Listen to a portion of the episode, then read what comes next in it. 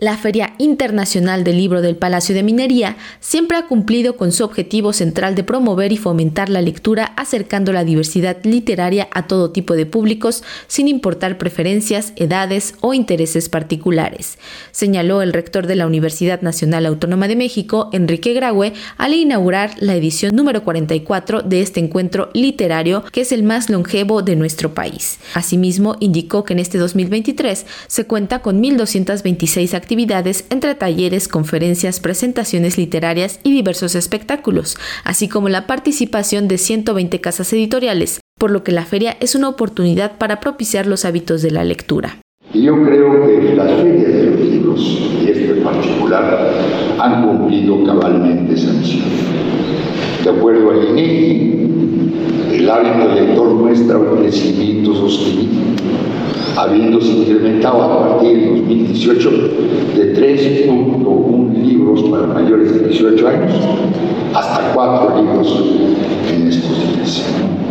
Y confiemos que ferias como esta, que en su haber tiene para todos los gustos, logren incrementar esos números que Les pido a todos que hagan de esta feria algo suyo porque surge para todos, surge para ustedes desde lo que somos como universidad, como la Universidad de la Nación y gente autónoma, pública, plural y laica. Al término de la ceremonia, el rector de la máxima casa de estudios comentó ante los medios que la libertad de expresión es importantísima para todos, no solamente para la UNAM, sino que también es fundamental para todas las universidades y la sociedad, por lo que se seguirá defendiendo y un ejemplo de ello es esta feria, la cual aporta a la diversidad de conocimientos. Por su parte, José Antonio Hernández Espriu, quien recientemente asumió el cargo como director de la Facultad de Ingeniería de la UNAM,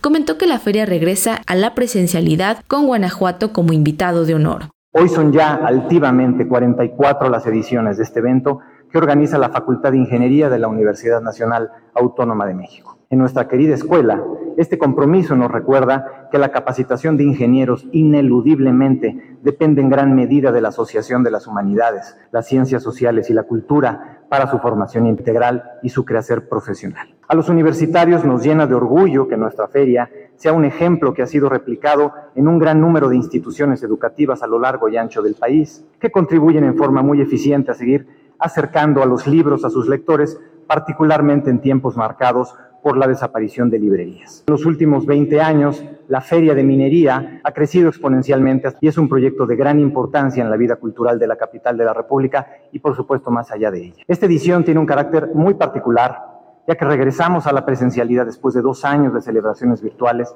a consecuencia de la pandemia. En lo particular, esta edición cubre prácticamente todas las áreas de estudio de nuestra universidad. Alrededor del 40% de sus actividades están dedicadas a diferentes ramas de la ciencia, de la tecnología y de las humanidades. Cabe destacar que 316 actividades serán realizadas por nuestra universidad. La Feria Internacional del Libro del Palacio de Minería tendrá lugar hasta el 6 de marzo. Los horarios de visita son de lunes a viernes de 11 a 21 horas. El costo por persona es de 20 pesos, mientras que la entrada en sábados y domingos tiene un costo de 25 pesos con horarios de 10 a 21 horas. Para Radio Educación, Pani Gutiérrez.